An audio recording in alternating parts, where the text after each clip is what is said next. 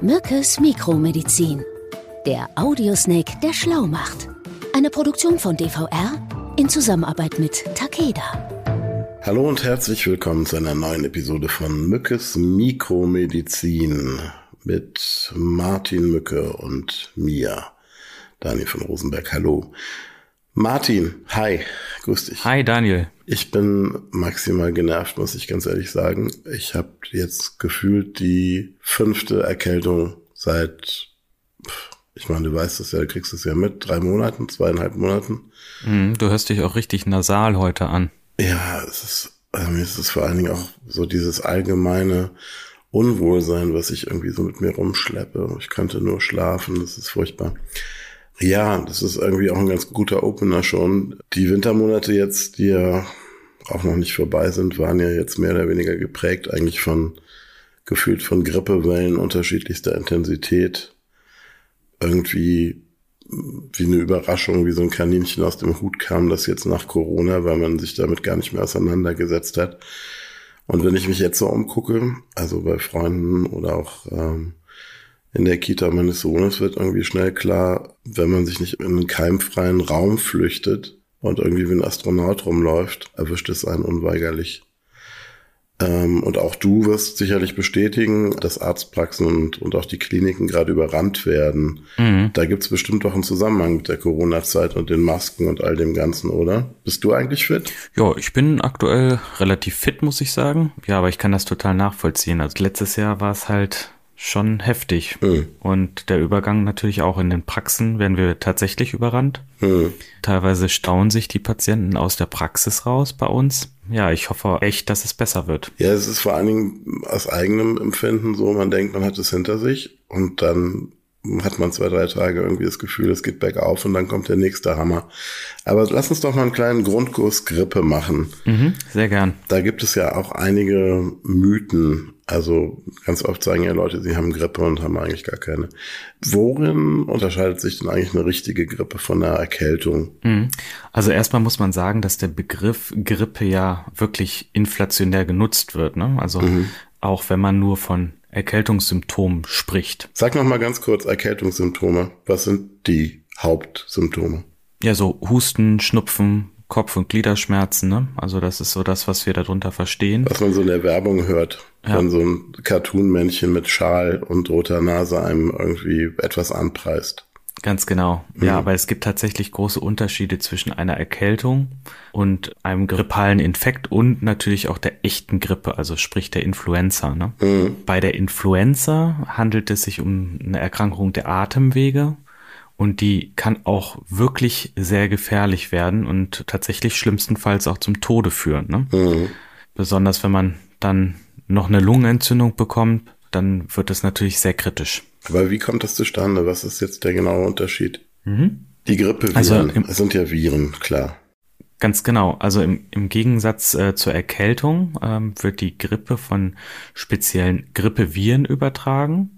Mhm. Also man spricht da von drei Varianten, A, B, C, mhm. wobei die letzte für den Menschen eher harmlos ist. Und die Grippe ist tatsächlich hoch ansteckend. Also man infiziert sich natürlich typischerweise über Tröpfcheninfektion oder durch die klassische Türklinke. Also hm. da sitzen dann die meisten Influenza-Viren. Also das heißt, wenn du von der Türklinke sprichst, da kommen wir dann ja ganz schnell wieder zurück auf diesen so einfachen wie genialen Tipp, den wir auch schon zu Beginn der Corona-Pandemie oft gehört haben. Hm. Hände waschen. Ganz genau. Abstand, Abstand zu anderen Menschen. Und vorbeugen natürlich, ne? Aber wie genau beugt man vor? Also ich meine, es sind ja beides auch Vorbeugemaßnahmen, ne? Hände waschen, Abstand halten. Klar, also ich würde jetzt trotzdem nicht gerade in diesem Jahr, also wir kommen ja jetzt aus einer Corona-Pandemie oder sind immer noch drin. Hm. Thema große Menschenmassen, ja, gerade jetzt in der Grippezeit. Ich würde mich da trotzdem jetzt nicht unbedingt reinstürzen. Hm. Und das andere Thema natürlich Impfung, ja. Also wir haben eine relativ gute Möglichkeit, uns auch damit zu schützen. Also die mhm. Impfung ist nicht nur für ältere Menschen, also über 60 oder chronisch Kranke, sondern es kann sich jeder damit impfen. Mhm. Ja? Das wusste ich zum Beispiel nicht. Das, also ich habe auch das immer so abgespeichert unter irgendwie ab, weiß ich nicht, 60 oder so macht es Sinn oder bei einem schwachen Immunsystem oder einer Vorerkrankung. Also du rätst durchaus auch dazu schon jüngere Menschen gegen Grippe impfen zu lassen. Ja, auf jeden Fall. Mhm. Und vor allen Dingen, wenn man viel im Publikumsverkehr unterwegs ist, ne? also mhm. auch in Gesundheitsberufen, die sind ja auch sehr exponiert, ja. was dann halt äh, die Grippe, Influenza, Viren angeht. Das ist da auf jeden Fall ein Thema. Ja, verstehe, okay. Und bei Kindern, äh, auch bei Kindern, die können sich impfen lassen. Es gibt ja mittlerweile schon dieses Nasenspray. Mhm. Also die müssen sich auch nicht immer der Nadel aussetzen, sondern können sich dem Erzähl so mal, das, Nasenspray. Das, das ich zum ersten Mal tatsächlich. Das ist tatsächlich wie ein Nasenspray, also wie wir das auch kennen, wenn wir eine zuhe Nase haben, so wird das ja. dann halt auch appliziert okay. und ersetzt die Spritze. Das ist ja ne? und super. Für die Kinder ist das natürlich eine niedrige äh, Hürde, um sich dann äh, tatsächlich auch impfen lassen zu können. Wieso geht das nicht bei anderen Impfungen? Also es gibt ja für viele verschiedene Möglichkeiten auch mittlerweile. Ne? Okay. Aber besonders für ältere Menschen, chronisch Kranke und Schwangere ne, ähm, ist natürlich die Grippe sehr gefährlich oder kann sehr gefährlich werden. Und äh, gerade diese Person und das wird halt auch von der Ständigen Impfkommission der STIKO empfohlen, die sollten sich halt impfen lassen. Hm. Jetzt sag mal, wir haben ja jetzt über die Pandemie gesprochen und es ist ja irgendwie auch selbst für Leute, die sich nicht intensiv damit beschäftigen, relativ logisch nachvollziehbar, dass zum Beispiel der regelmäßige Gebrauch von Masken auch einen Einfluss auf das Immunsystem hat. Nämlich dadurch, dass einfach das Immunsystem ja zusätzlich geschützt wird, mit weniger Erregern in Berührung kommt. Gibt es dazu Zahlen, wie sich das ausgewirkt hat auf die Influenza-Infektionen jetzt in diesem Jahr? Also man muss sagen, in der Saison 2021-22 gab es äh, pandemiebedingt keine wirkliche Grippewelle. Also, Siehste? Wie wir die sonst auch erleben, ne? Aber mhm. in dem Jahr 2019 zum Beispiel erfasste das RKI, also das Robert Koch Institut, circa, ich meine, 194.000 Influenza-Fälle. Mhm. Und die Grippewelle 2017, 2018 war besonders stark, muss man sagen. Mhm. 25.000 Menschen sind daran verstorben und die Gesamtzahl der Ansteckungen belief sich damals auf rund 274.000. Das habe ich noch gelesen. Das war, glaube ich, auch eine der gefährlichsten Grippesaisons irgendwie der letzten 30, 40 Jahre. Ne? Genau, und jetzt, deswegen hatte man jetzt auch besonders Angst, ne, weil wir ja auch unser Immunsystem geschont hatten die letzten, die letzten zwei, fast drei Jahre jetzt, ne? Mhm. Und wir nicht wussten oder wissen, wie halt die Grippe dieses Jahr dann auch zuschlägt, ne? Mhm. Aber man kann schon sagen, dass die Grippeerkrankungen ja relativ signifikant hoch sind auch in diesem Jahr, ne? In diesem mhm. Winter. Ja. ja. Warum stecken sich in dieser Saison so viele Menschen mit der Grippe an? Wir haben es schon mal kurz angesprochen. Aber ist es jetzt wirklich nur die Problematik mit den Masken? Oder gibt es noch andere Gründe dafür, dass es gerade in dieser Saison so viele Menschen mit Grippe gibt und Erkältung? Also wir müssen ja schon sagen, wir alle haben in den letzten zwei Jahren, äh, bedingt natürlich durch den Lockdown und das Maskentragen, weniger bis gar keinen Kontakt zu Erregern gehabt. Ne? Hm. Und natürlich besonders die Kinder, für die war, ist äh, das total wichtig, auch eine gute Immunität aufbauen zu können. Also das heißt, die müssen sich anstecken, auch mit den typischen Kinderkrankheiten, mit anderen Erregern, um einfach das Immunsystem äh, zu schulen. Ne? Mhm. Und daher muss man jetzt sagen, mittlerweile haben mehr Kinder eine Grippe als Corona. Mhm. Und der fehlende Kontakt macht uns alle jetzt deutlich empfänglicher für Infektionen. Ne? Das wäre auch schon gesagt. Ähm, ne? Ja, um das nur mal in Zahlen zu packen. Also circa zwei Millionen Deutsche haben Ärztinnen und Ärzte in einer Woche wegen akuter Atemwegserkrankungen aufgesucht. Ne? Also in das einer Woche. Ja. Und sowas gab es zuletzt innerhalb sehr intensiver Grippewellen vor der Pandemie. Ne? Und natürlich lag die Influenza da ganz vorne aber auch die Zahl der kleinen Patienten mit dem RS-Virus war enorm hoch. Also hast du vielleicht schon mal gehört, dieser ja. respiratorische synzytiale Virus, ne? Da ist ja auch mal wieder so ein bisschen der Gesundheitspolitik in unserem Jahr, äh, in unserem Land so ein bisschen die Decke weggezogen worden. Ne? Da hat man mal mhm. wieder gemerkt, auch in, ja, letztlich, was für fragilen Umständen wir leben. Weil, wenn ich es richtig verstanden habe, da gab es ja Hilfeschreie aus Kliniken von Ärztinnen und Ärzten, die gesagt haben, wir sind am Limit. Also es erinnerte mich an die schlimmsten Schreckgespenste zu Zeiten der Pandemie, dass da wirklich so eigentlich schon damit gedroht wurde, dass man im Zweifelsfall Kinder abweisen muss, die mit diesem, mm. mit schwerem Verlaufsform von diesem respiratorischen Syncytialvirus dort vorstellig wurden. Ne? Ja. Ich habe selber ähm, am eigenen Leibe gespürt. Also ich hatte kurz vor Weihnachten halt so eine Aktion mit meinem Sohn. Der mhm. äh, hat sich von der Couch fallen lassen, hat sich den Arm angebrochen. Ja. Und wir mussten dann in die Klinik, in die Notaufnahme. Und die waren massiv alle äh, da überlastet. Also sowas mhm. habe ich selbst in den letzten Jahren nie erlebt, ja, auch bei uns in den Kliniken oder so. Das war Wahnsinn, ja. Die hatten überhaupt gar keine Kapazität, um dann, ja, da auch beim Thema Knochenbrüche zu unterstützen, weil einfach andere Kinder mit so starken Atemwegsbeschwerden da waren, mhm. die einfach Notfälle waren. Ne? Hat sich da denn was geändert? Also es gab ja da viele Versprechungen. Jetzt gehen die Zahlen langsam wieder runter, also die mhm. Kapazitäten werden auch besser, muss man sagen. Aber in der Zukunft muss man schon überlegen, wie es da weitergeht. Äh, man muss auch gucken, dass man die Kapazitäten aufstockt, mhm. dass mehr Pflegekräfte, mehr Kinderärzte dann halt auch da sind, um das aufzufangen. Ne? Mhm.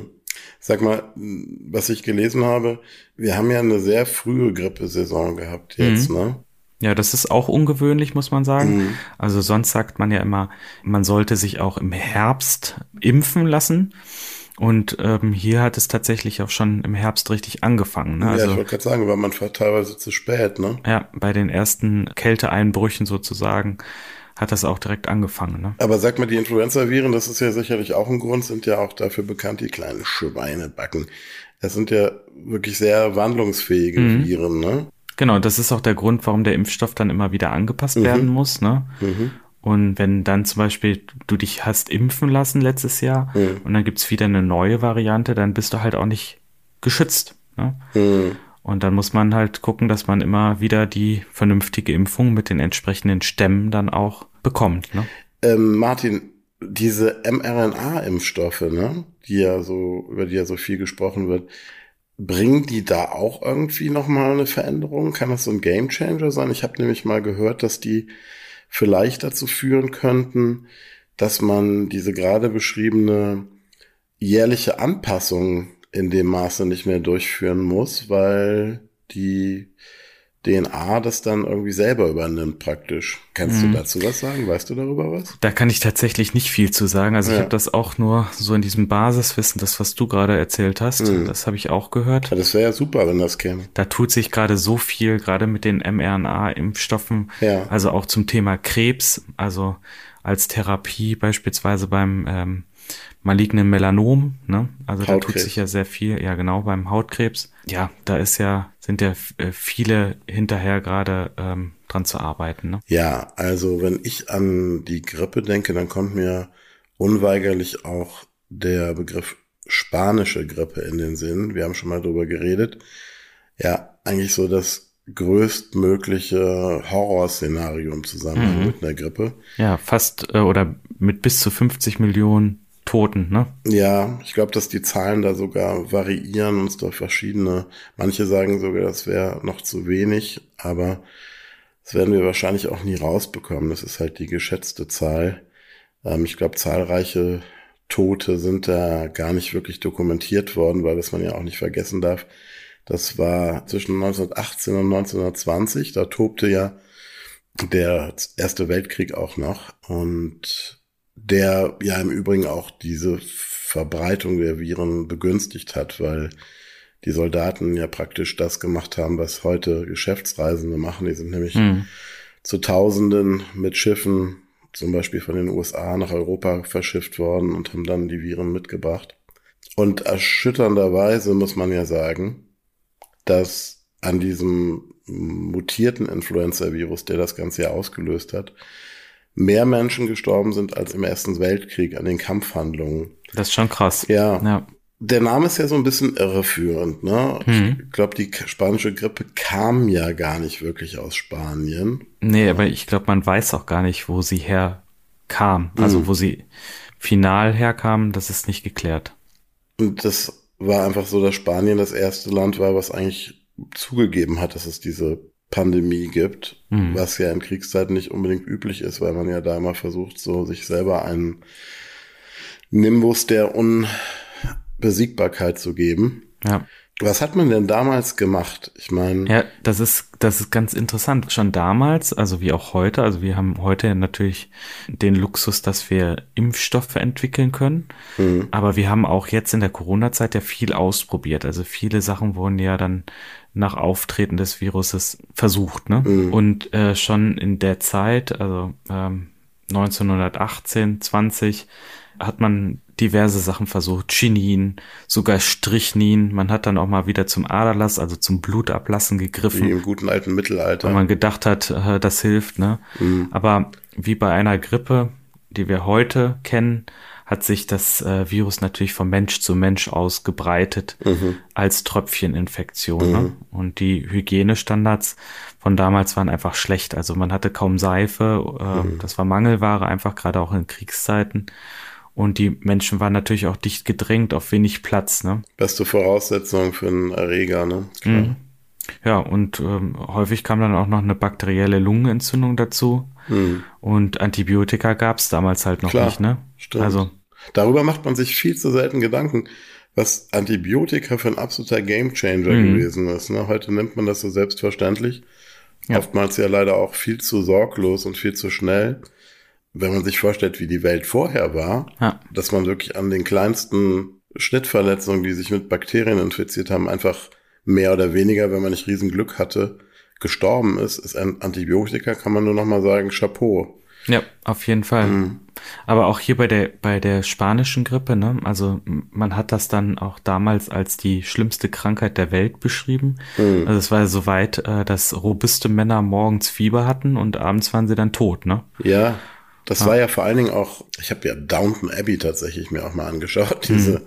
diese Serie, die eigentlich auch ganz empfehlenswert ist. Das hat ja auch wirklich tatsächlich junge Leute überwiegend getroffen. Ne? Das waren ja mhm. Leute zwischen 20 und 40, ne? jung, fit. Also wie gesagt, Soldaten, die trainiert waren.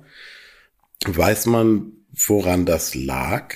Ja, man hat damals äh, schon vermutet oder heute vermutet man das natürlich auch, dass die äh, älteren Personen so einen Immunjoker hatten, also die hatten vielleicht schon im Kindesalter ähm, mit ähnlichen Erregern Kontakt gehabt, ne? die vielleicht einfach schwächer waren, aber sie auf diesen harten äh, Influenza-Virus äh, vorbereitet hatten. Ne? Mhm.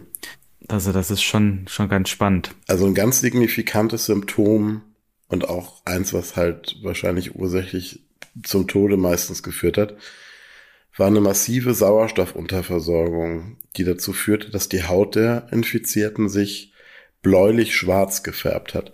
Mhm. Und natürlich in Ermangelung von Erfahrungswerten haben die Menschen damals vermutet, dass die Pest wieder zurück sei und der schwarze, der schwarze Toten-Comeback Tod. feiert. Mhm. Und tatsächlich ja erst über zehn Jahre später, 15 Jahre später, 1933 wurde das Influenza-Virus dann tatsächlich von drei Londoner Forschern entdeckt und auch als solches identifiziert. Beschrieben, ne? Mhm. Verrückt, oder? Spannend, ja. Wir können nur hoffen, dass wir dieses Jahr gut durch die Grippesaison kommen. Mhm. Lasst euch alle möglichst impfen. Auch ja. jetzt macht es noch ein bisschen Sinn. Ja. ja. Und äh, passt einfach auf in der Karnevalsaison vor allen Dingen, ne?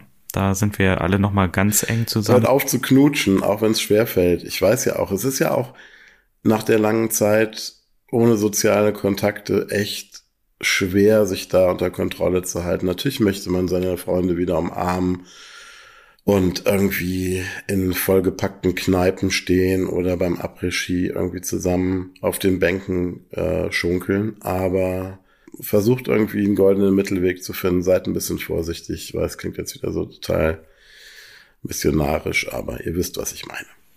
Ja, bleibt nur noch deine Zusammenfassung. Also für alle, die jetzt auf die Zusammenfassung warten, ich glaube, das sind gar nicht so viele, weil uns haben tatsächlich in letzter Zeit immer mal wieder Leute gesagt, dass sie die Zusammenfassung am Ende gar nicht brauchen.